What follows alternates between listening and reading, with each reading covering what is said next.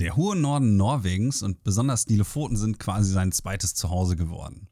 Und er ist sicherlich einer der bekannteren deutschen Landschaftsfotografen, besonders im Netz und ganz besonders auch auf Instagram. Dabei ist ihm sein Erfolg nie zu Kopf gestiegen, würde ich mal sagen, obwohl er auch mit internationalen Größen wie zum Beispiel Juri Belegruschi und Ariel Heidmann professionell zusammenarbeitet. Ich rede von niemand anderem als von Felix Inden und er ist wirklich ein unglaublich entspannter Typ. Das war einer der Gründe, warum ich ihn von Anfang an mal hier im Podcast haben wollte. Und damit herzlich willkommen zu unserer neuen Ausgabe des Landschaftsfotografie Podcasts. Mein Name ist Alex und ich habe mit Felix über Themen gesprochen, die euch bestimmt brennend interessieren. Zum Beispiel eben über seine Liebe für den hohen Norden, was ihn dazu motiviert, auch zum 14. Mal wieder auf die Lofoten zu fahren und immer mal wieder eine kleine Neuigkeit mit nach Hause zu bringen, neue Locations, neue Lichtsituationen. Und was für eine Rolle natürlich auch seine Heimat spielt. Er kommt aus der wunderschönen Stadt Köln und wie so seine fotografische Entwicklung stattgefunden hat. Und dazu haben wir noch einen Exkurs gemacht nach Spitzbergen, wo er vor einiger Zeit fotografieren konnte. Und ich komme nicht umhin, das irgendwie mal unterzubringen. Deswegen habe ich mit ihm natürlich auch, weil er sehr, sehr bekannt ist auf Instagram, einmal die Plattform selbst zum Thema gemacht. Seine Arbeiten könnt ihr finden auf www.felixinden.com. Und natürlich habe ich auch ein paar für euch in die Shownotes gepackt. Das heißt, explizit die Bilder, über die wir im Podcast hier gesprochen haben, solltet ihr auch alle bei mir auf der Homepage im Blog dann finden unter www.nikolasalexanderotto.net. Ansonsten auf Felix Seite findet ihr natürlich auch die Hinweise zu den Workshops, über die wir gesprochen haben, die er gibt für Lofoten-Tours und für Iceland Fototours. Dann an der Stelle nochmal kurz der Hinweis, dass ich mich immer darüber freue, wenn ihr mir Feedback hinterlasst, positiv wie negativ. Und falls ihr dem Podcast ein wenig helfen wollt, könnt ihr einfach auf Facebook vielleicht mal ein wenig Werbung für den Podcast machen oder auf iTunes mal eine Bewertung hinterlassen. Je mehr Bewertungen ich habe, desto mehr Reichweite kann ich generieren und damit kriege ich dann natürlich auch eher noch ein paar Namen dazu, hier vielleicht auch mal ein wenig Zeit mit uns zu verbringen. Und als letztes noch einmal der Hinweis, dass ihr natürlich auch bei mir auf der Homepage unter der Sektion Workshops einfach mal schauen könnt, falls ihr Lust habt, mit mir ein wenig fotografieren zu gehen. Ich gebe im April noch ein paar Theorie-Workshops zur Langzeitfotografie. Dann bin ich im, na, lass mich gerade überlegen, im Juni, glaube ich, bin ich auf Rügen unterwegs zu der Frühsommerzeit. Ist Rügen wirklich sehr schön. Würde mich freuen, wenn ich vielleicht einige von euch dort begrüßen könnte. Und im September geht es dann nach Island, wenn das soweit alles klappt. Und als letztes habe ich noch online gestellt vor kurzem, ähm, bin ich für Fotosafari dann im Februar nächsten Jahres, beziehungsweise im Januar und Februar nächsten Jahres, dann auch auf den Lofoten. Also wenn ihr Lust habt, die Lofoten mal im Winterkleid zu fotografieren mit mir, schaut doch einfach mal unter der Sektion Workshops auf meiner Homepage vorbei. Ja, und damit haben wir die ganzen Präliminarien dann auch wieder abgehakt. Und ich wünsche euch viel, viel Spaß mit der neunten Episode des Landschaftsfotografie-Podcasts im Gespräch mit Felix Linden.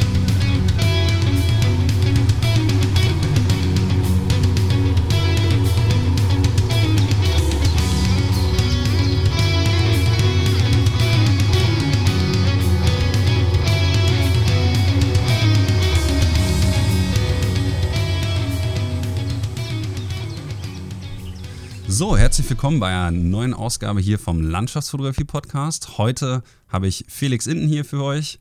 Und erstmal, Felix, vielen Dank, dass du dir heute Abend die Zeit nimmst, etwas hier für uns zu quatschen. Hey, herzlich willkommen. Ja, danke für deine Einladung. Hast mich ja vor einer Weile gefragt und mittlerweile habe ich es heute mal endlich geschafft, das auch umzusetzen freue mich auf diesen Podcast mit dir.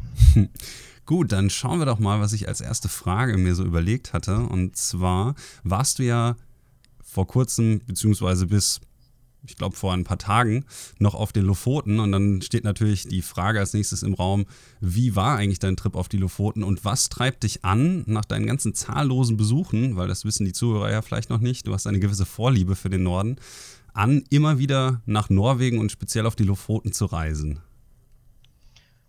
Ja, das ist eine gute Frage. Und zwar bin ich schon bevor ich angefangen habe mit der Landschaftsfotografie oder auch überhaupt mit der Fotografie auf den Lofoten gewesen und habe mich da eigentlich in die Gegend verliebt. Kenne schon länger viele Norweger und weiß, dass das ganze Volk sehr freundlich und liebenswert ist.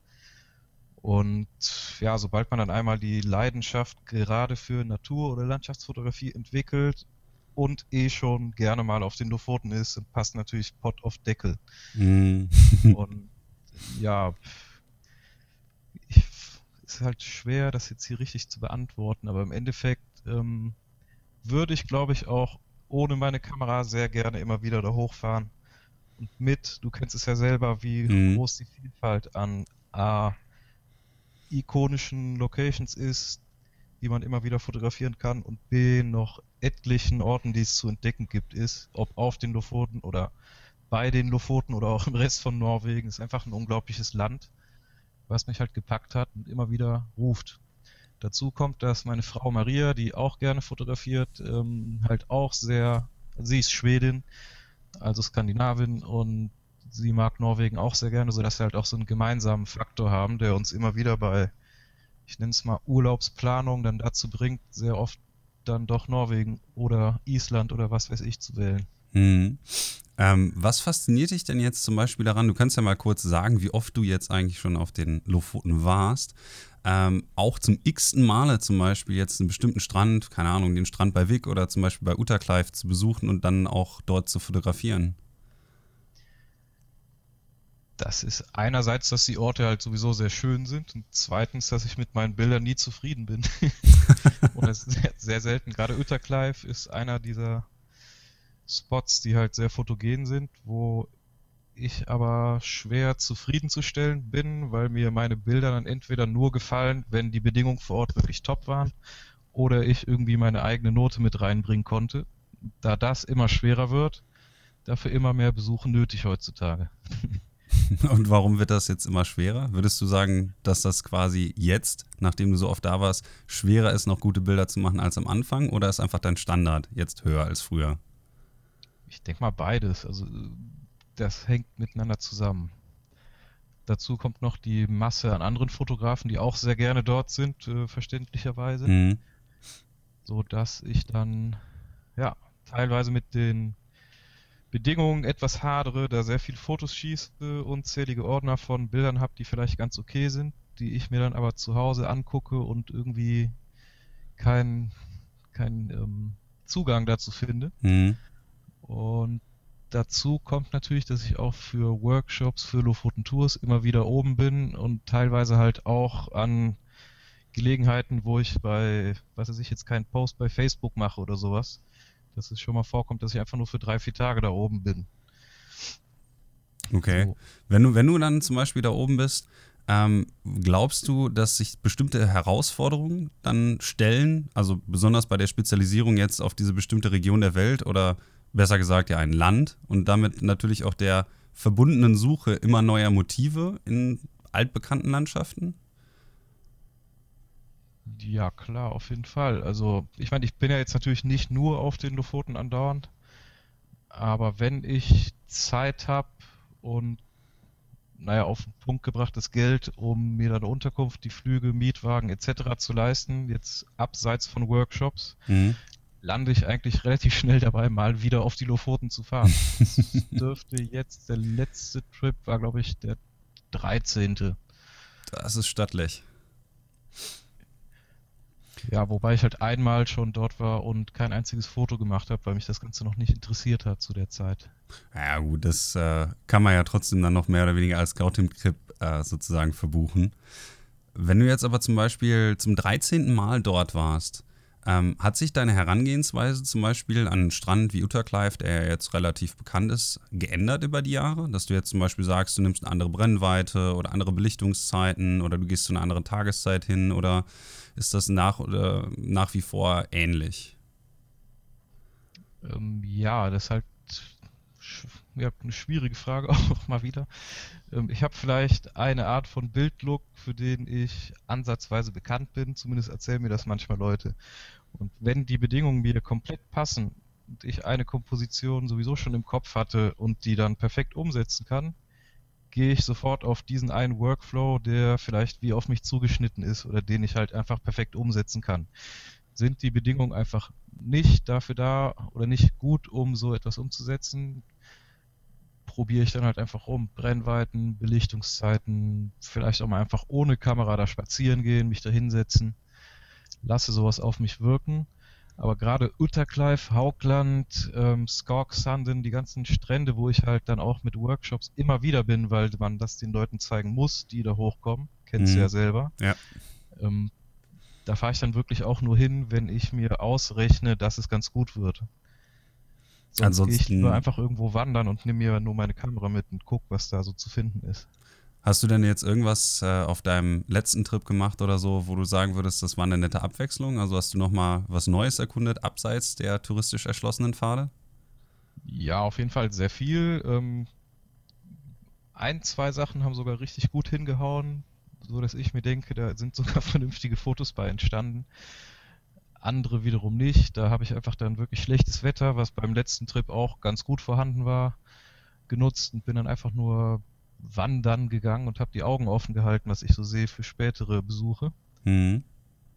Ähm, aber ich habe mir auch vorgenommen gehabt, mich mal etwas körperlicher zu betätigen, weil ich jetzt, weiß Gott, kein Max Rive bin oder kein Marco Grassi, die dafür bekannt sind, immer ähm, weite Wanderungen auf sich zu nehmen für ihre Motive.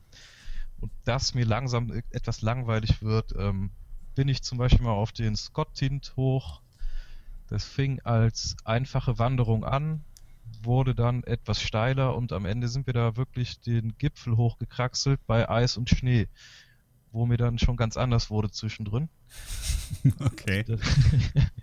Also ich habe am Anfang dieser Wanderung mehr Fotos gemacht als danach, sagen wir es mal so. Mhm. Ähm, ja, zudem war ich ja mit Frau und Kindern dort oben, so dass ich mich nicht nur auf Fotografie konzentriert habe, sondern wirklich auch einfach mal zusammen da die Gegend wahrzunehmen. Jetzt muss ich aber noch mal kurz äh, einhaken. Und zwar hattest du hoffentlich das richtige Equipment dabei, weil ich habe mal gehört, ich hatte vor einiger Zeit mal mit ein paar anderen Fotografen darüber gesprochen, als ich jetzt ja im Dezember auch auf den Lofoten war, wie das eigentlich so mit Wandern ist auf den Lofoten, gerade bei Schnee, dass man da auf jeden Fall wegen der Lawinengefahr und so aufpassen sollte, wenn du jetzt sagst, dass du über Eis und Schnee da hochgelaufen bist kann ich mir ja nicht so ganz äh, verkneifen, einmal zu fragen, ob du dann auch Schneeschuhe und Eisachs und sowas dabei hattest oder ob ihr einfach mal so auf gut Dünken hochgelaufen seid. Nee, also wir hatten Eisäxte und Steigeisen dabei. Mhm.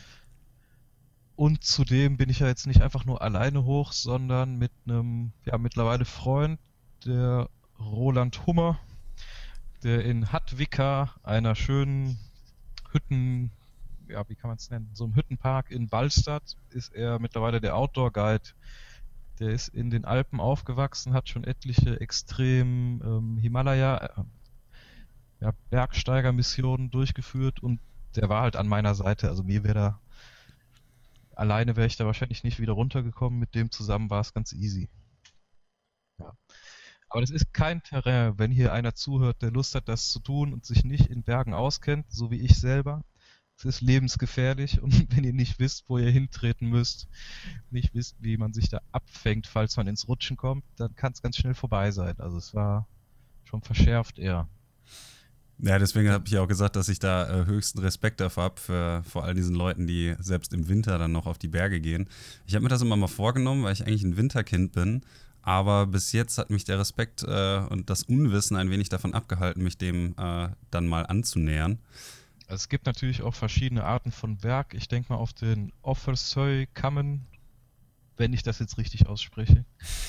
da kann man eher mit Schneeschuhen, wenn es viel geschneit hat, oder halt mit Spikes unter den Schuhen und ähm, Stöcken, da kannst du hochgehen. Da ist jetzt der Steigungsgrad nicht ganz so extrem. Aber so Geschichten wie der Reinebringen, wo man manch ein Jungspund dann im Winter versucht hochzurennen, der hat A schon etliche Leben gekostet und B ist das einfach kein Berg, wo man ohne Alpinerfahrung dann im Winter hochgehen sollte. Das habe ich sogar gehört, als ich äh, im Dezember auch in, in Ballstadt war. Da hat mir dann äh, der Inhaber des Hotels erzählt, dass da dieses Jahr noch zwei Touristen bei umgekommen sind und dass der Weg aufgrund, oder Weg in Anführungsstrichen, ist ja eigentlich mehr ein Schuttfeld, dass der jetzt auch geschlossen ist und äh, den Leuten geraten wird dazu, äh, davon abzusehen, eben diesen Berg zu besteigen, weil der bei schlechtem Wetter so rutschig ist, dass man halt schon mal gut in der Murre oder so verschüttet wird und gerade im Winter soll der auch sehr, sehr gefährlich sein. Genau, wie du schon sagst, es ist halt nicht so eine Legende, dass da vor zehn Jahren mal jemand umgekommen ist, sondern da sterben eigentlich jedes Jahr Leute. Ja. Und letztes Jahr, während, einem, während ich auch auf den Lofoten war, wurden, meine ich, fünf bis sechs Anläufe gebraucht, um da einen Amerikaner, der verunglückt ist, mit gebrochenem Bein zu retten. Hubschrauber kamen nicht durch und dann sind am Ende die Nepali-Sherpas, die diese Art ähm, Treppe den Reinebringen hoch letztes Jahr oder vor zwei Jahren gebaut haben, die Mhm. sind dann zur Rettung hinzugezogen worden und die haben den dann da runtergekriegt. Es ist halt einfach gefährlich und ich will mich hier, weiß Gott, nicht als den Bergbesteiger darstellen, das bin ich nicht. ähm, bin da auch eher ängstlich, was sowas angeht. Also sollte man einfach aufpassen.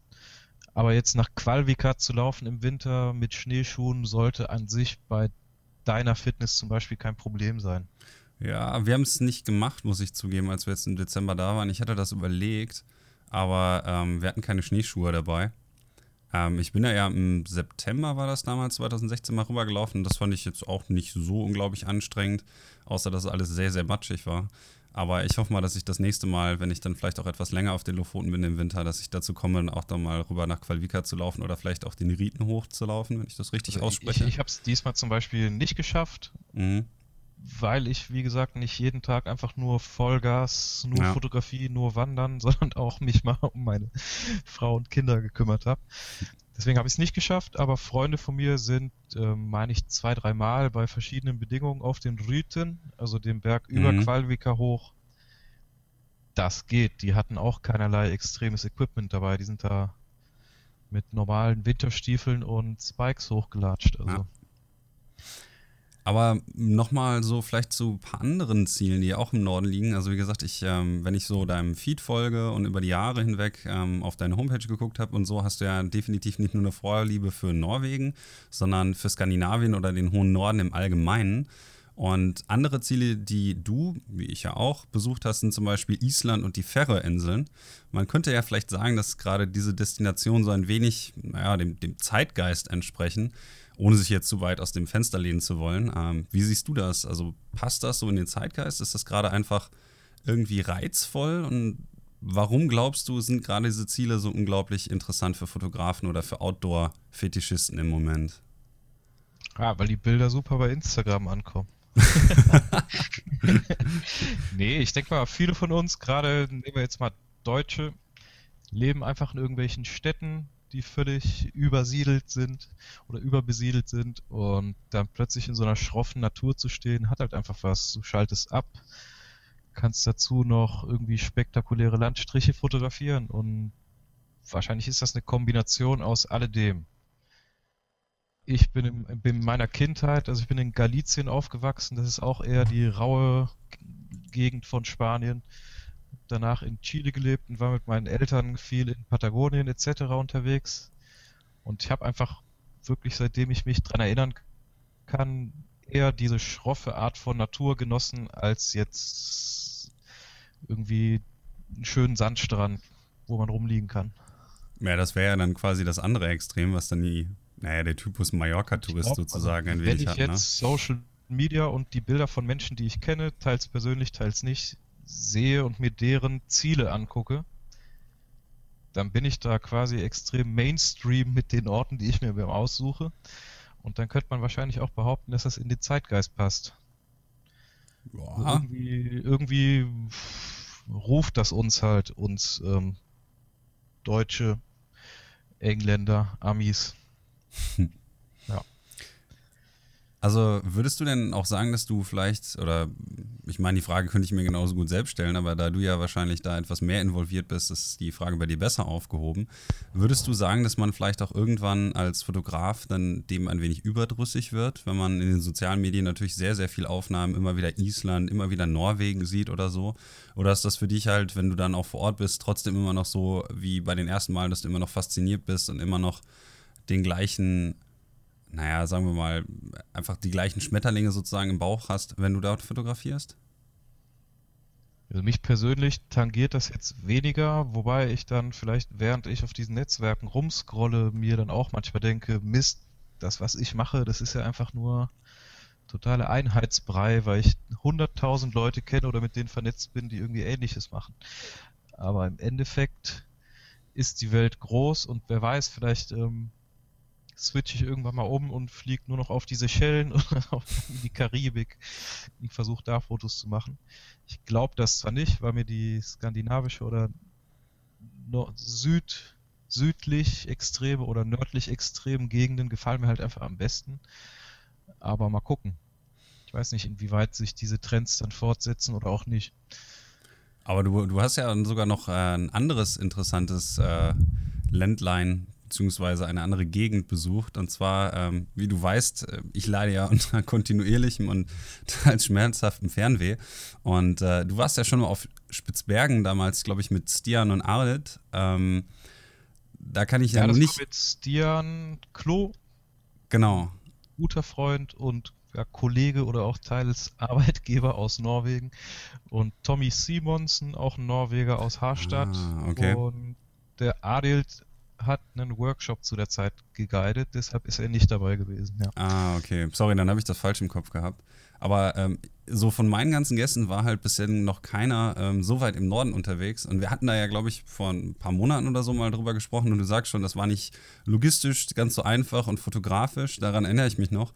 Aber ähm, du kannst da bestimmt noch mal kurz vielleicht ausführen, wie das so war und was ihr so da getrieben habt, so auf 77 Grad Nord. Das ist ja noch mal etwas weiter im Norden als die Lofoten. Ja, was haben wir da getrieben? Also es war sehr witzig und abenteuerlich, weil wir da mit der Silje, eine ja, Freundin vom Tommy, die in Longyearbyen wohnt, ähm, einfach eine Bootstrip gemacht haben. Die hat so einen Zugriff auf ein Boot, mit dem man da halt quer durch die Fjorde heizen kann und auch an Land gehen kann. So dass wir in älteren oder irgendwie, was war das mal, so in geschützten und nicht frei zugänglichen Jägerhütten schlafen durften. Und cool. dann teilweise dort gestrandet sind, weil wir wettertechnisch nicht mehr mit dem Boot weitergekommen sind. Einmal lag unser Boot auf dem Trocknen, weil so eine Art Jahrhundertebbe eingesetzt ist. Dann sind wir auch nicht weggekommen. Dann haben wir an verschiedenen Gletschern uns auf Eisbären oder ja, Eisbärenjagd begeben. Mit der Kamera natürlich. Mhm. Und also Spitzbergen ist halt so, so eine extreme Gegend, dass du da nicht sehr viel planen kannst. Also das Wetter kann dir jederzeit einen Strich durch die Rechnung machen und ohne Satellitentelefon hast du keinerlei Verbindung zur Außenwelt, was für mich den ganzen Reiz ausgemacht hat. Mhm. Und in, jetzt im Nachhinein war das eine der geilsten Fototrips, den ich je unternommen habe, aber auch der mit meiner geringsten Fotoausbeute. Oh, okay.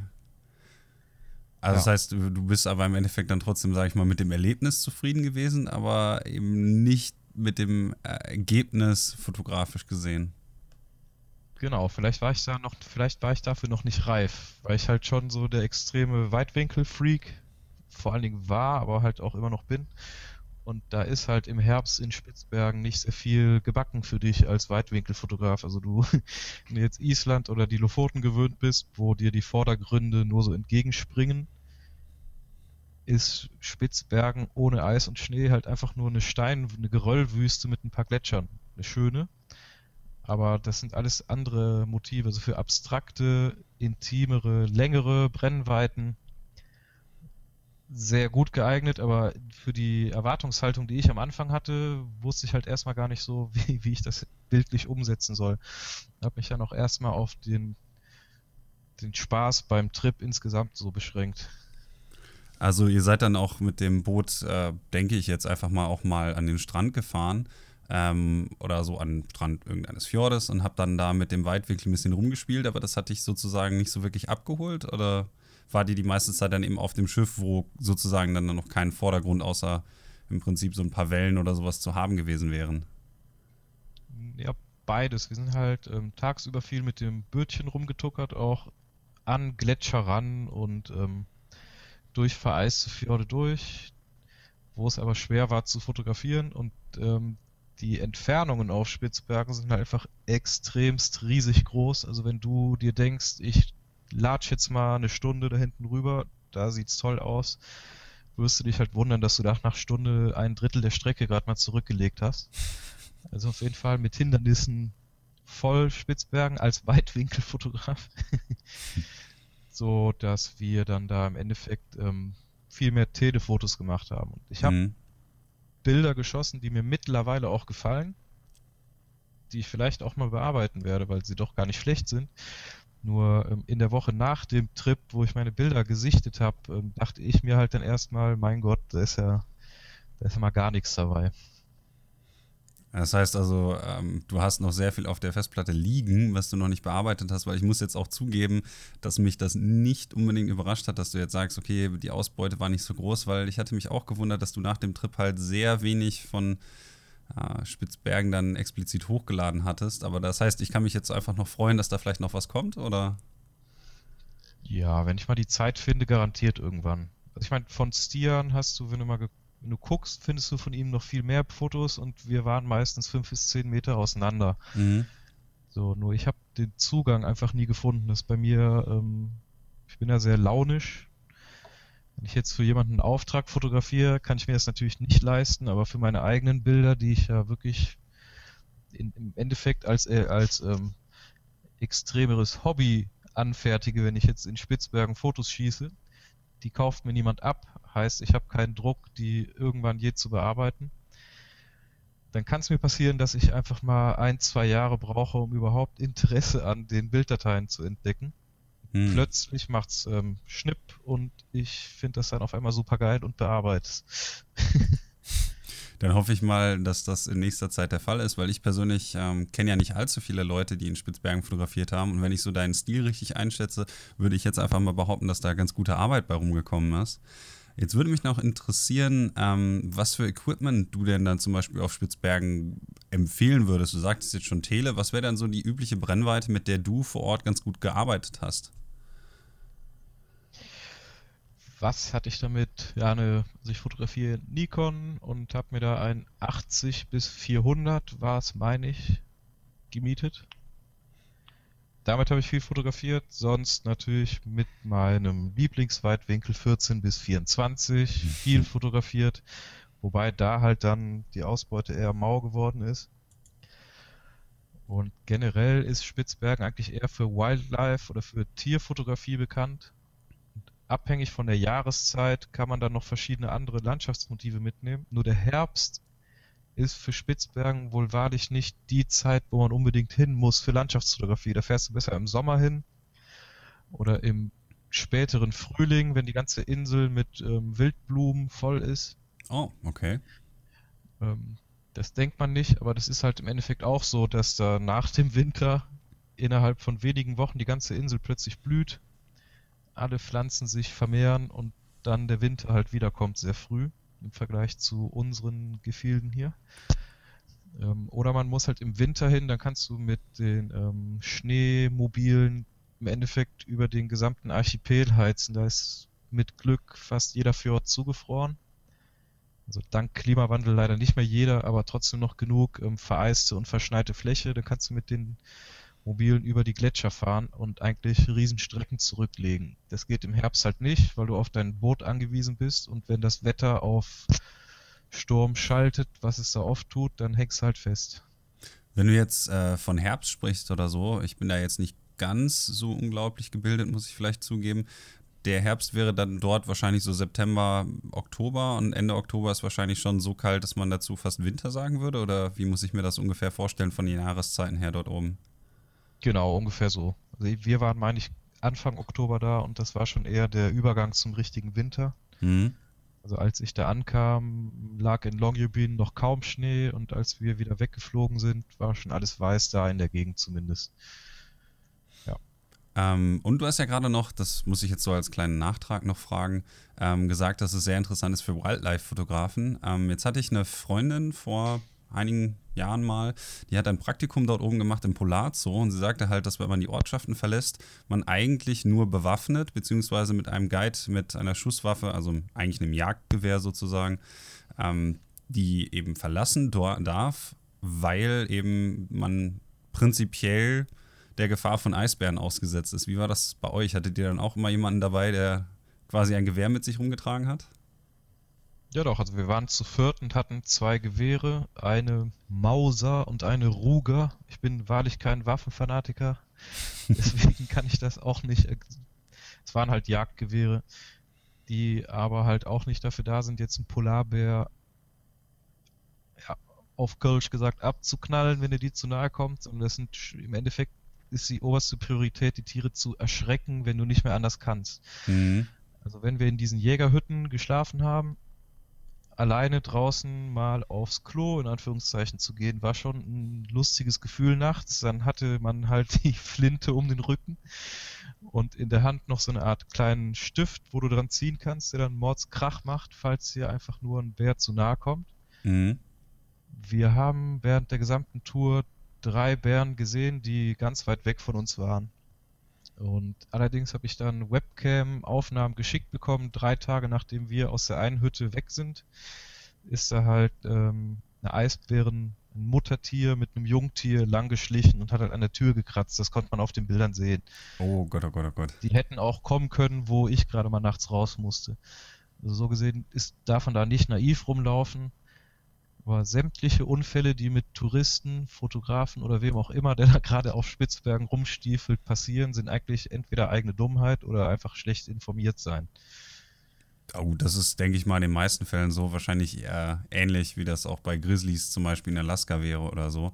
Dass man dann vielleicht genau. irgendwie Nahrung rumliegen hat, wo sie nicht liegen sollte und damit dann einen ungebetenen Gast anlockt oder dergleichen. Aber wie gesagt, für mich persönlich, ich finde das halt ganz interessant, mal von der Erfahrung so zu hören, weil, wie gesagt, ich hatte noch niemanden in einem Podcast, der zum Beispiel jetzt auf Spitzbergen dann explizit auch gewesen ist und da vielleicht mal ein wenig aus erster Hand erzählen kann.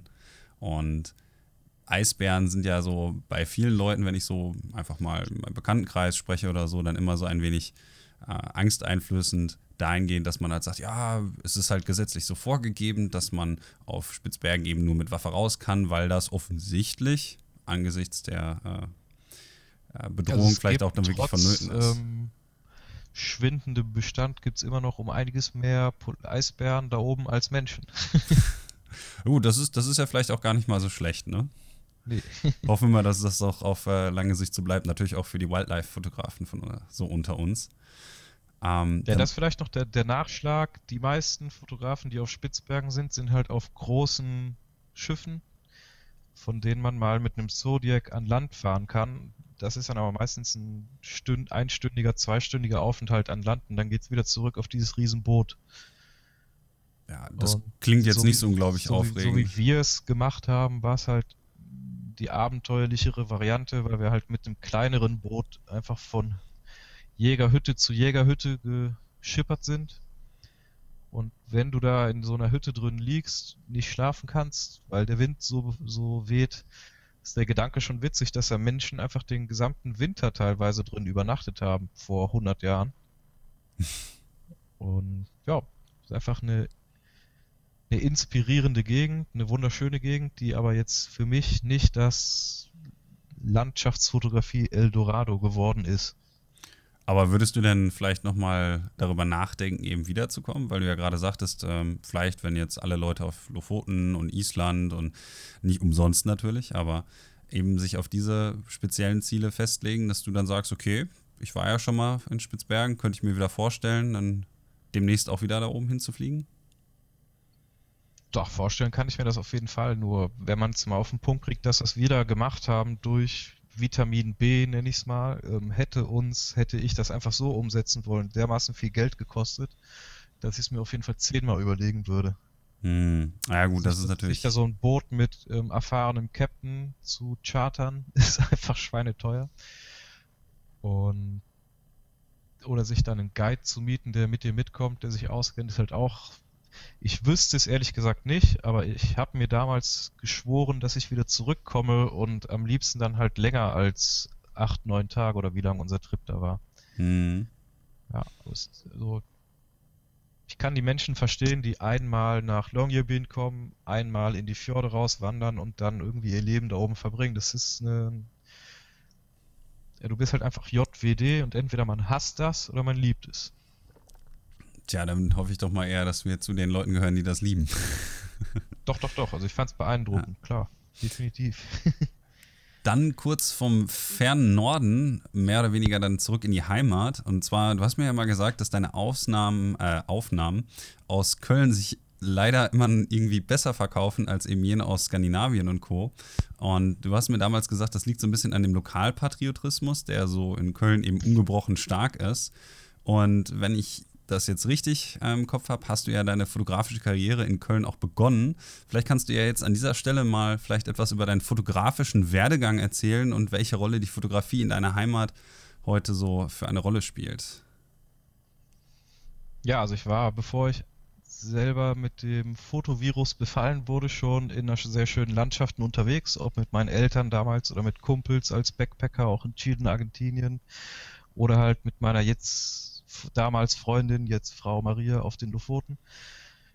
Also ich kannte schöne Landschaften, habe mich aber nie so wirklich für Fotografie interessiert. Als dann der Moment kam, wo ich gemerkt habe, Mist, das will ich doch alles fotografieren, war ich Student und hatte einfach kaum Kohle, um jetzt so teure Reisen zu finanzieren. Ähm, hätte das oder hab das dann halt alle paar Monate mal machen können bin aber von dem Fotovirus so infiziert gewesen, dass ich drei, vier, fünf Mal die Woche raus bin und da hat Köln sich dann natürlich angeboten. So ist im Endeffekt der Werdegang dann gewesen, dass ich ähm, ja, mich da reingesteigert habe, wozu ich dann eh neige, wenn mir irgendwas Spaß macht. Vieles anderes einfach links liegen lassen, mich auf das konzentrieren, was mir gerade am meisten Bock macht. Viel fotografiert, viele Bücher über Fotografie konsumiert, und halt drei, vier, fünf Mal die Woche abends raus zum Cityscapes shooten dann. Und das ist jetzt für dich immer noch so ein gewisser Teil deiner Routine, weil ich gerade sag, sagte ja zum Beispiel, ähm, die Bilder vom Kölner Dom oder so sind ja auch ähm, Teil deiner Einnahmequelle dann geworden, weil die Stadt dich auch so ein bisschen am, am Leben erhält dahingehend, dass sie selbst, sich selbst konsumiert sozusagen. ja, wobei das, das ist jetzt nicht nur auf Köln zutreffend, sondern sagen wir mal, ein Fotograf mit vielen Berlin-Bildern im Portfolio wird wahrscheinlich mehr Einnahmen damit erzielen als einer, der nur Spitzbergen fotografiert, weil Menschen hängen sich Prints zu Hause auf, mit denen sie was verbinden. Und wenn du nicht gerade am Jökulsalon geheiratet hast oder auf Hochzeitsreise warst, warum sollst du dir diesen Eisberg da ins Wohnzimmer hängen? Ist halt ja. halt weitergreifend als jetzt nur Köln. Auf mich trifft es halt zu, weil ich hier viel Zeit verbracht habe und dann ab dem Moment, wo ich vielleicht in der Lage war, vernünftige Fotos zu schießen, die mir jetzt auch noch gefallen, hatte ich ähm, durch Hartnäckigkeit halt an verkaufbaren Locations, gutes Licht und das sind zum Teil Bilder, die sich auch drei, vier Jahre später immer noch ganz gut verkaufen. Jetzt wäre ich von mir persönlich auch immer noch drei, viermal die Woche draußen am Fotografieren, weil es halt einfach für mich eine Mischung aus Meditation und ähm, Pseudonaturerfahrung ist. Mittlerweile habe ich aber zwei Kinder und eine Frau, so dass ich halt auch nicht mehr ganz so oft draußen unterwegs bin und dann halt eher von den Motiven aus den letzten Jahren zehre, wo ich auch immer noch etliche habe, die ich mal fertig kriegen müsste. Das heißt, auch da hast du noch viel auf der hohen Bank liegen, nicht nur Spitzbergen, sondern auch Köln, die du noch fertig machen müsstest. Ja, auf jeden Fall. Aber das, ich meine, wenn du drei Jahre lang viermal die Woche fotografierst, dann sind da genug ähm, Lichtszenarien dabei, die dir am Ende mal gefallen und du musst die Zeit finden, die auch zu bearbeiten. Ja. Sonst fotografisch habe ich irgendwann verschiedenen Leuten assistiert, habe durch die Menschen kennengelernt, mit denen man so zusammenarbeiten kann und so ist dann diese Fotografieentwicklung halt gekommen. Wenn du jetzt aber zum Beispiel heute noch rausgehst oder so, weil du sagst, du würdest das ja immer noch so ganz gerne machen, dann sind Cityscapes oder gerade, ich sag mal, dann die Umgebung Köln eben mehr so eine Art, ich nenne das jetzt einfach mal Methadon, ähm, weil du ja wahrscheinlich dann prinzipiell, wenn du die Möglichkeit hättest, lieber in einem Fjord stehen würdest als in Köln. Habe ich das jetzt so richtig verstanden? Ja, bedingt schon. Also gut, wahrscheinlich ist das so. Aber ich genieße das auch hier einfach draußen zu sein und kann dann mich aufs Fahrrad schwingen und mir ein Bier am Kiosk holen und mich irgendwo an den Rhein stellen. Mit ein bisschen Glück kommt ein vernünftiges Foto bei rum und wenn ich halt kein Glück mit dem Licht habe oder nicht inspiriert bin, dann war das trotzdem entspannt da rumzustehen und ein bisschen nachzudenken. Hm. Jetzt ziehe ich wahrscheinlich bald aus Köln weg. Stimmt. Das hattest du mir ja schon mal erzählt. Ich weiß gar nicht, nicht, mehr. Auch nicht weit von Köln ähm, entfernt, sondern irgendwo halt aufs Land. Und wahrscheinlich werde ich mir da einfach ganz andere Motive suchen. die dann noch schwieriger zu porträtieren sind, weil hier hat man ja zumindest eine spektakuläre historische Skyline, in Anführungszeichen, die man irgendwie fotografieren kann. Ähm, auf dem Land werde ich mir dann wahrscheinlich ein paar Bäume aussuchen, die mir gefallen. Ja, ich sag mal so, das ist dann gut für den Tapetenwechsel. Ansonsten, wenn du es nicht allzu weit hast nach Köln, dann kannst du deine Sehnsucht ja auch so ein bisschen befriedigen, wenn du mal am Wochenende dann dort bist, zum Beispiel. Ähm, man kann ja dann seine Familie vielleicht auch mal mitnehmen, ne? Ja, klar, das geht schon, wobei ähm, je nach Alter der Kinder ist das schon eine Herausforderung. Haben wir auf den Lofoten ganz gut umgesetzt, Maria und ich. Wir haben beide geschafft zu fotografieren. Teilweise auch wirklich zusammen. Nur das sah dann halt eher so aus, dass sich einer um die Kinder kümmert und der andere fotografiert. ja. ja, gut. Manchmal muss man dann äh, als Partner vielleicht auch im Team agieren, damit das ganz gut funktioniert, ne? Genau. Dann habe ich noch eine Frage, die so ein bisschen mehr oder weniger anschließt. Und zwar, du fotografierst ja sonst, ähm, also jetzt von Köln mal abgesehen, relativ wenig innerhalb von Deutschland selbst. Ob das so bestimmte Gründe hat, weil ich hatte am Anfang des Podcasts mal mit Bastian gesprochen und der sagte am Ende so, als ich ihn gefragt habe, ob er den Leuten noch was mitgeben will, ähm, dass er sich wünschen würde, dass die Deutschen auch mehr in ihren eigenen Grenzen fotografieren. Ich weiß nicht, wie siehst du das? Ja, ich fotografiere eigentlich ziemlich viel hier in Deutschland, nur dann nichts, was von mir je online zu sehen sein wird, nämlich irgendwelche Bürogebäude, Gartendesignstücke oder andere kommerzielle Bauten. Deutsche Landschaften habe ich mir persönlich noch nie wirklich vorgeknüpft, aber jetzt mittlerweile wächst da schon der Wunsch nach, das mal zu tun. Andererseits kenne ich halt den Kilian Schönberger ganz gut hier und wenn ich mir dessen Portfolio angucke, weiß ich, ich muss eigentlich gar nicht mehr raus. das kann ich gut nachvollziehen, ja. nee, Spaß beiseite. Also ich meine, ich liebe die Aufnahmen von ihm, feiere das auch echt, dass er mit einem Riesenteil Bildern aus Deutschland der Fotograf ist, der er ist. Aber ich weiß halt auch durch seine Bücher, wie schön Deutschland ist und ein paar dieser Ortschaften werde ich mir definitiv auch mal angucken. Ich weiß aber auch, dass viele Landstriche in Deutschland spektakulär aussehen können, wenn du gute Bedingungen hast. Mhm. Die relativ mau aussehen, wenn du halt einfach nur so Lala-Licht hast. Ja, da muss ich dir wahrscheinlich beipflichten. Es ist natürlich nicht ganz so einfach, wie sich einfach an die Kühlsalon hinzustellen, um das Beispiel wieder aufzugreifen. Ähm, die Gletscherlagune sieht natürlich eigentlich bei jedem Licht irgendwie spektakulär aus, einfach weil das eine Landschaft ist, die natürlich nicht alltäglich ist hier in Deutschland. Äh, wohingegen zum Beispiel sowas wie die Saarschleife vielleicht nicht ganz so außerweltlich aussieht, ne, im Vergleich. Ja, wobei ich fast schon, also die Saarschleife, die ist schon, denke ich mal, auch so spektakulär, dass man die fast bei jeder Bedingung irgendwie gut in Szene setzen kann. Das gehört ja, gehört ja schon so zu den Top-Spots hier, würde ich sagen. Dann warte ich da. mal auf, auf deine Variante, ne?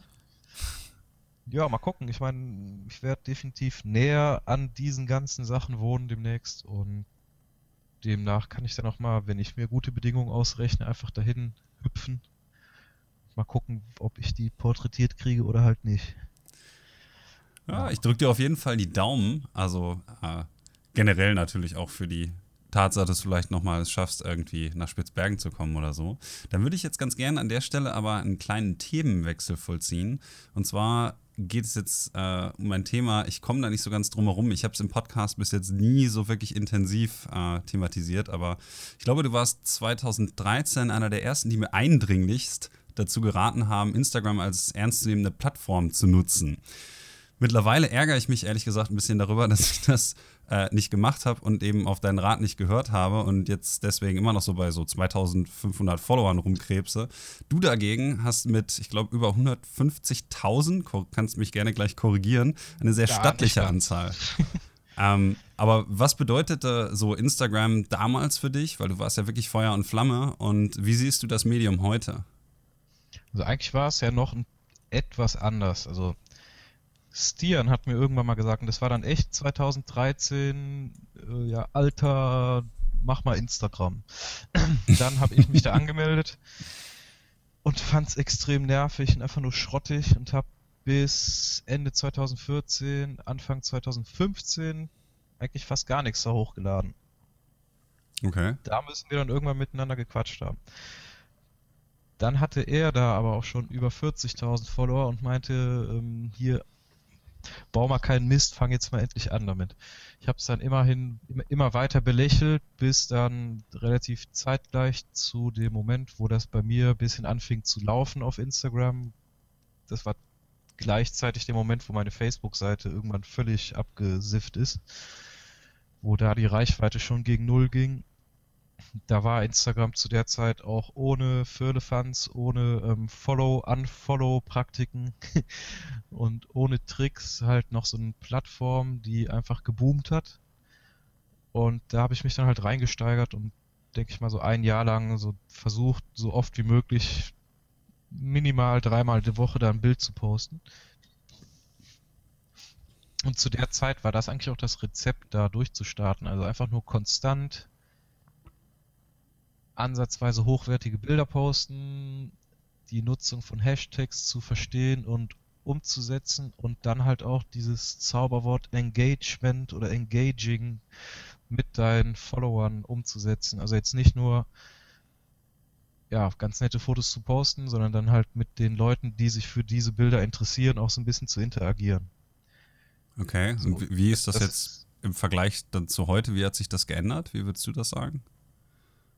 Mittlerweile gehört Instagram halt auch Mark ähm, Zuckerberg oder ist halt von Facebook gekauft worden und das gleicht sich beides immer weiter an, so dass man jetzt mittlerweile halt auch nicht mehr nur dadurch, dass man da aktiv ist, da großartig mehr durchstarten kann.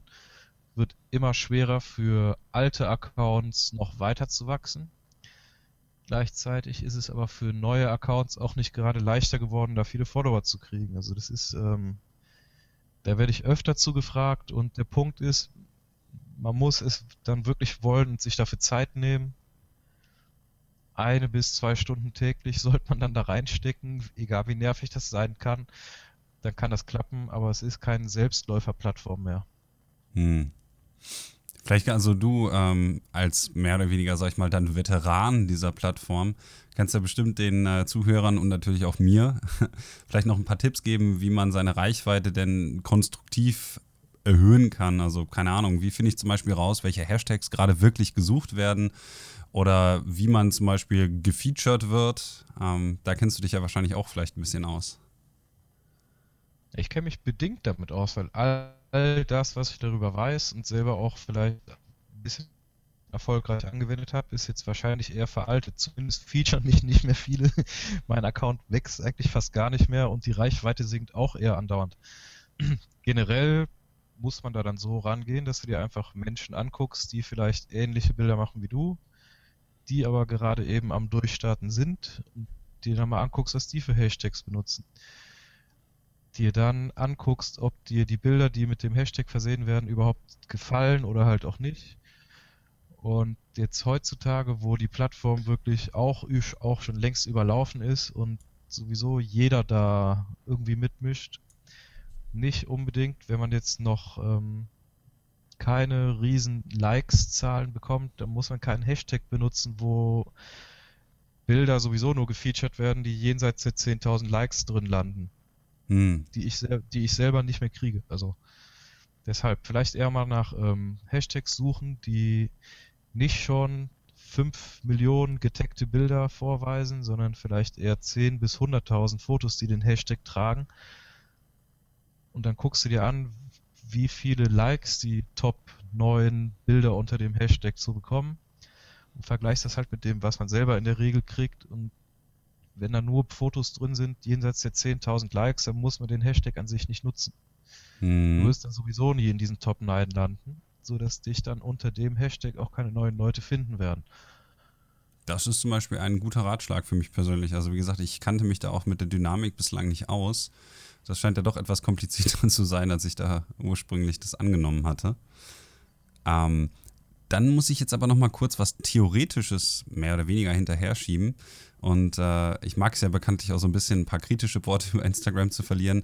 Von daher die Frage, ob du glaubst, dass das Medium die Wahrnehmung von Landschaftsfotografie zum Beispiel beeinflusst, vielleicht ja sogar hint, hint, äh, negativ. Man denke zum Beispiel an die Restriktion des Bildformats an der Stelle. Was würdest du dazu sagen?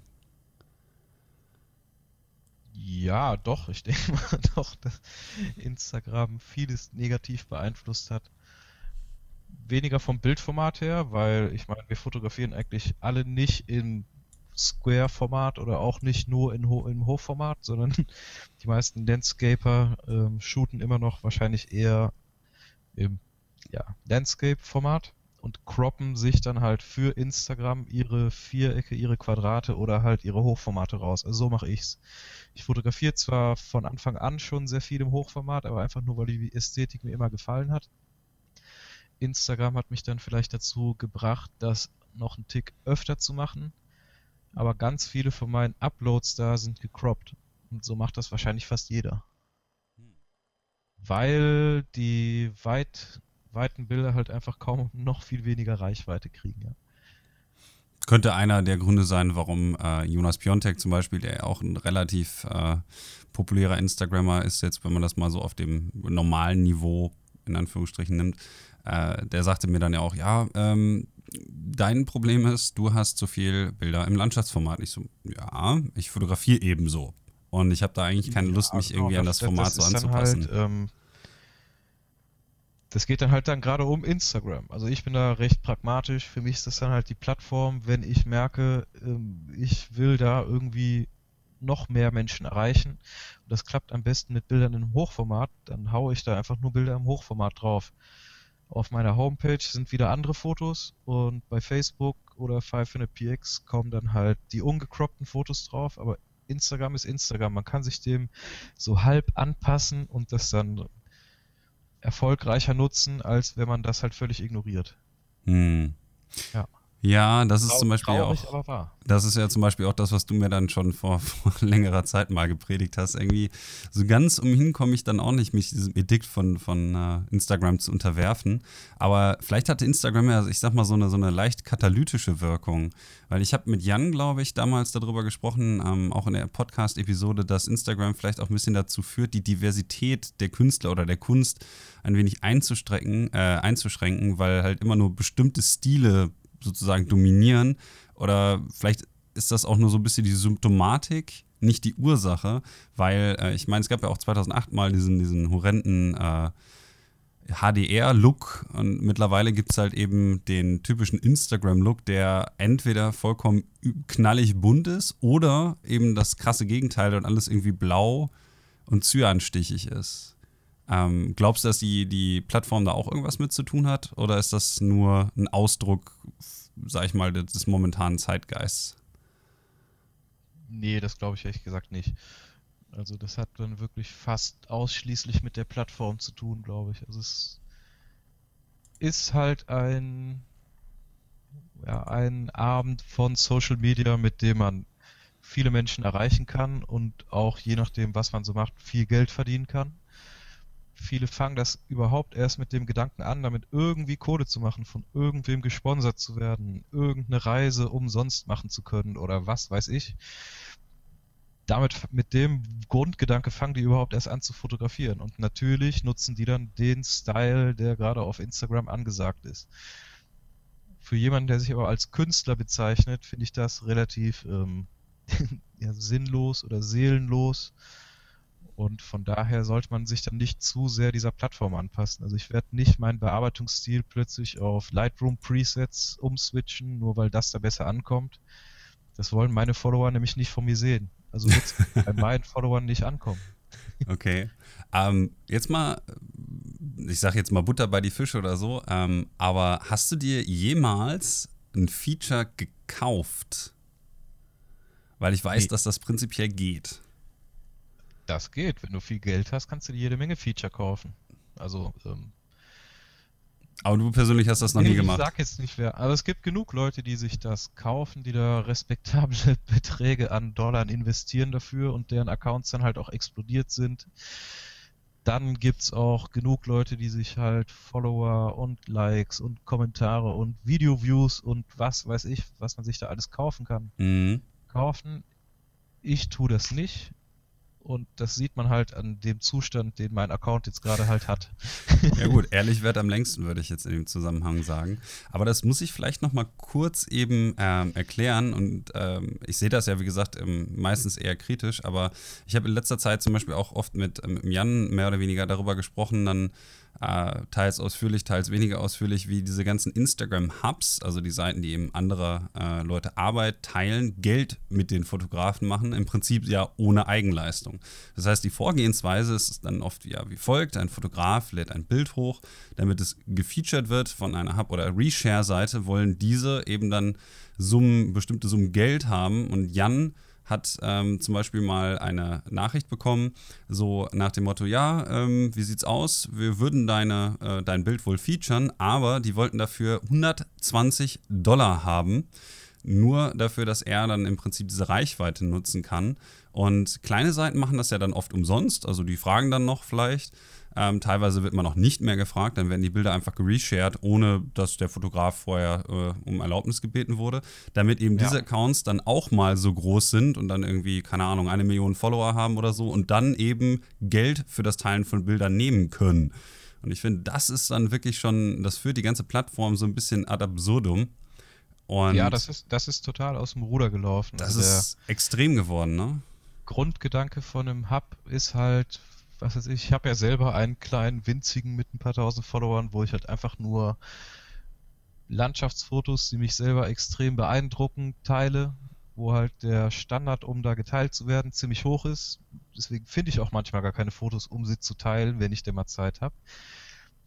Davon gibt es halt viele, die das aus Leidenschaft betreiben, aber es gibt auch genug, die dann entweder von Anfang an nur das Ziel haben, irgendwie mit Sponsored Posts Geld zu machen oder wo der Gedanke dann irgendwann kommt, wenn sie bemerken, dass sie dann doch schon eine respektable Menge Follower aufgebaut haben. Ich finde es grenzwertig. Ähm, also wenn ich merke, dass meine Fotos ohne Nachfrage geteilt werden, finde ich es erstmal gut, solange ich da drin getaggt bin. Das gehört halt dazu, wenn man sich so in die Öffentlichkeit rausposaunt. Wenn das aber von Firmen geteilt wird, die da einen kommerziellen Hintergrund haben, ist das für mich eine Urheberrechtsverletzung und da gehe ich dann halt auch nach. Also das heißt, du hast auch schon wirklich mal ähm, einen Instagram-Account sozusagen verklagt, also den Inhaber? Hm, verklagt bei Instagram jetzt noch nicht, aber Rechnung geschickt. Und die wurden dann auch bezahlt? Ja, doch. Oh, okay. Das überrascht mich. Finde find ich gut, dass das dann wenigstens auch noch funktioniert. Also das würde ich jetzt aufgrund der Distanz natürlich dann nicht annehmen, weil es ja noch eine gewisse äh, Anonymität. Das wenn die in einem Land sind, wo die sich nicht direkt über dich Deutschen kaputt lachen, der denen da irgendwie eine Rechnung schickt. wenn Urheberrechtsverletzungen sind nochmal so ein Thema für sich. Mm. Wenn das halt sich größtenteils in Russland, Arabien, China abspielt, wie bei mir, kriegst du da wahrscheinlich nie einen Cent von zu sehen. Mm. Aber ich kenne auch Leute, deren Fotos eher von deutschen Hotels in der deutschen Tourismusbranche oder in anderen Branchen geklaut und kommerziell verwendet wurden und die äh, werden dann schon irgendwann auch mal eine nette Summe dafür dann kriegen. Ja gut, das lässt ja ein wenig hoffen. Jetzt habe ich noch einen kleinen Blick in die Zukunft und zwar, ähm, was glaubst du denn, wie sich die folgende Entwicklung bei Instagram so für Landschaftsfotografen mit diesen ganzen Auswüchsen eben so darstellen wird in der nächsten Zeit? Hast du da vielleicht irgendeine Prognose? Hm.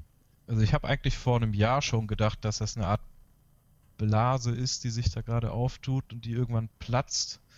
Aber die scheint sehr hartnäckig zu sein und vielleicht gibt es das in fünf Jahren auch noch so in dem Fall. Aber ich glaube eigentlich eher, dass, ähm, dass sich die Plattform irgendwann in den nächsten Jahren selber kaputt machen wird. Und bin gespannt, was danach so kommt. Ja, also ich warte ja auch immer noch, dass das irgendwann in Zukunft mal eine neue Plattform irgendwo auftaucht und ich diesmal nicht warte, sondern vielleicht auch mal einer der ersten Leute bin, die dann adaptieren und mal schauen, was da so geht und vielleicht dann auch eben von dem frühen Engagement ein wenig profitieren können. Ähm, dann natürlich auch der Blick in die Zukunft bei dir, was eigentlich bei dir in der nächsten Zeit so ansteht. Das ist natürlich auch mal interessant zu wissen. Du kommst jetzt gerade von den Lofoten, aber was hast du jetzt, bis auf deinen Umzug natürlich, eigentlich so vielleicht dieses Jahr noch so geplant? Ja, also ich denke mal verschiedene ähm, Aktionen als Guide für Lofoten Tours und auch für Iceland Fototours arbeite ich ja als ähm, Fotoguide, organisiere quasi selber keine Workshops, sondern werde gebucht. Da wird so einiges anstehen. Nachdem ich letztes Jahr zur Geburt meines zweiten Kindes ähm, relativ kurz getreten bin mit Traveling, wird es dieses Jahr vielleicht ein bisschen mehr werden. Aber das Einzige, was ich jetzt schon konkret geplant habe, was auch gar nicht mehr lange dauert, ist, dass ich mit dem Dennis Pohlgläser auf den Färöerinseln sein werde im Anfang März. Freue ich mich auch schon sehr drauf, weil bei meiner letzten Reise auf die Färöer bin ich wettertechnisch oder lichttechnisch wohl wahrlich nicht mit dem besten Stoff gesegnet gewesen. und finde die Färöer einfach geil. Ja. Und kann, ich, kann ich nur äh, teilen übrigens an der Stelle. Die Färöer sind super ja, man hat noch seine Ruhe, es ist inspirierend, es gibt viel zu finden, gibt sich, ja, schon so Icons oder ikonische Ortschaften, die aber immer noch nicht total abgeknallt sind, wo immer noch so einiges geht. Deshalb freue ich mich darauf. Dann würde ich mir auf jeden Fall gerne noch ein paar deutsche Landstriche angucken, vielleicht auch in unseren Nachbarländern werde bestimmt auch einen nicht sehr fotografischen Familienurlaub noch verbringen, vielleicht in Schweden, vielleicht in Spanien und wahrscheinlich geht es dann danach schon eher wieder Richtung Lofoten okay. im Herbst und Winter. Dann steht auch Patagonien noch an, aber das Ganze ist noch wirklich im Planungsstadium. Ich weiß noch nicht, ob ich das umsetzen kann, ob ich es umsetzen werde und mal gucken. Das klingt auf jeden Fall so, als hättest du alle Hände voll zu tun. Da muss ich jetzt an der Stelle nochmal ganz kurz fragen, weil wir das äh, in unserem Vorgespräch nicht erwähnt hatten, aber dass du natürlich auch einfach mal kurz an der Stelle eben sagen kannst, wenn jetzt die Leute mit dir einen Workshop buchen wollen, eben bei äh, Iceland Fototours oder bei Lofoten Tours, wohin müssten die denn dann, um das zu finden? Ja, also bei Lofoten Tours muss man auf www.lofotentours.com da werden in den nächsten Monaten irgendwann halt auch Workshops angegeben sein, wo ich dann auch offiziell aufgeführt bin. Ansonsten guide ich für die relativ viele Touren, die gar nicht offiziell da stehen, weil die halt viele Anfragen von Menschen aus vielen Ländern kriegen, die dann eine maßgeschneiderte Tour hätten und oft mache ich dann halt sowas. Bei Iceland-foto-tours.com sind jetzt schon zwei Touren online, die man buchen kann. Und zwar beide im Februar 2019. Das ist eine mit dem Kaspar aus Island. Ähm, was waren das? Acht Tage Südisland mit ähm, Eishöhlen. Und danach gibt es noch eine mit dem Dennis Pohlgläser zusammen, das ist Around Iceland, also einmal die Ringroute komplett rum, elf Tage lang. Mhm. Zu, best, zur besten Nordlichtzeit, nenne ich es mal. Ja, Februar auf jeden Fall, das ist echt cool. Dann stelle ich zum Ende ja immer noch eine Frage, die sich im Prinzip immer wiederholt. Und zwar eben die nach einem oder gerne auch mehreren Fotografen, die du ganz gerne mal hier im Podcast hören wollen würdest. Also was wären Namen, über die du dich freuen würdest, mal an dieser Stelle zu hören? Ja, auf jeden Fall der Dennis Polgläser. Der ist ein interessanter Kerl und hat Hammerbilder aus Island, vor allen Dingen zu Zeiten aufgenommen, wo das vielleicht noch gar nicht so extrem beliebtes Reiseziel war. Dann noch ein Dennis, Dennis Oswald, ein super Wetterfotograf und USA-Fan, der bestimmt auch viel zu erzählen hat. Ich glaube, Kilian Schönberger wurde schon etliche Male erwähnt, aber der ist halt einfach schwer zu greifen. Der ist noch schwerer zu greifen als ich mit meinen zwei Kindern und viel zu tun, weil er halt immer auf Achse ist. Ähm, vielleicht auch so, ja, Leute wie Stefan Hefle, den ich seit Ewigkeiten schon als noch nie persönlich getroffen habe, aber als seine Fotos kenne ich seit Ewigkeiten, seitdem wir uns da auf DeviantArt kennengelernt hatten. Ähm, ja, ich sag mal, das ist ja jetzt auch schon eine Handvoll. Ne? Ja, also ich bin auch noch lange nicht am Ende mit meinem Podcast. Also ich habe ja noch ein paar auch auf der Liste. Ähm, interessant, dass du gerade Dennis ähm, natürlich auch erwähnt hast. Ich wollte eigentlich mit Dennis, weil der wohnt ja in Essen, immer mal ins genau. Café Nord gehen und ein Bier trinken, aber selbst das haben wir bislang noch nicht hinbekommen. ich habe ihn ja jetzt äh, Anfang letzten Jahres äh, mal auf Island auch getroffen und dann haben wir immer mal gesagt, dass wir irgendwie mal zusammen äh, ein Bierchen trinken äh, wollen. Und das hat bis jetzt auch noch nicht geklappt, aber ich schaue mal, ob ich den äh, in den Podcast bekommen. Mit Dennis habe ich auch schon gesprochen. Und zwar, ähm, den werde ich mal in den Podcast holen, wenn er äh, von seinem nächsten Stormchasing-Trip dann auch zurückkommt und dann vielleicht uns ein bisschen davon berichten kann. Äh, also von daher, ich habe mit einigen von den Leuten dann auch schon mal Kontakt aufgenommen und ich hoffe mal, dass das dann in der nächsten Zeit auch funktionieren wird, äh, die dann ja auch, auch, zu bekommen. Ähm, Damen bei uns, auch Klar. man manchmal denkt, das wäre gar nicht der Fall, aber was weiß ich, Chantal Lichtenberg hier aus unserer Gegend, wäre vielleicht interessant, fällt mir noch der Frank Leins aus Koblenz ein. Also an sich gibt es schon eine Menge Menschen, die man einladen könnte. Ich darf übrigens sagen, weil du gerade natürlich auch die Damen der Schöpfung erwähnt hast, dass äh, mein nächster Gast übrigens auch wieder äh, weiblich ist. Ich darf jetzt natürlich noch nicht sagen, wer. Ähm, das würde ein wenig den, den Spaß verderben oder die Überraschung. Ähm, aber da ist dann auch wieder etwas für Diversität gesorgt. Ähm, dann bedanke ich mich aber an der Stelle erstmal ganz, ganz herzlich, dass du dir die Zeit genommen hast, hier ein bisschen mit uns zu quatschen. Und ähm, möchte mich auch äh, nochmal ganz herzlich dafür bedanken, dass du uns einen Einblick eben gewährt hast äh, in die Welt von Instagram, weil das war für mich persönlich natürlich auch mal was Neues, da nochmal mit dir drüber zu quatschen.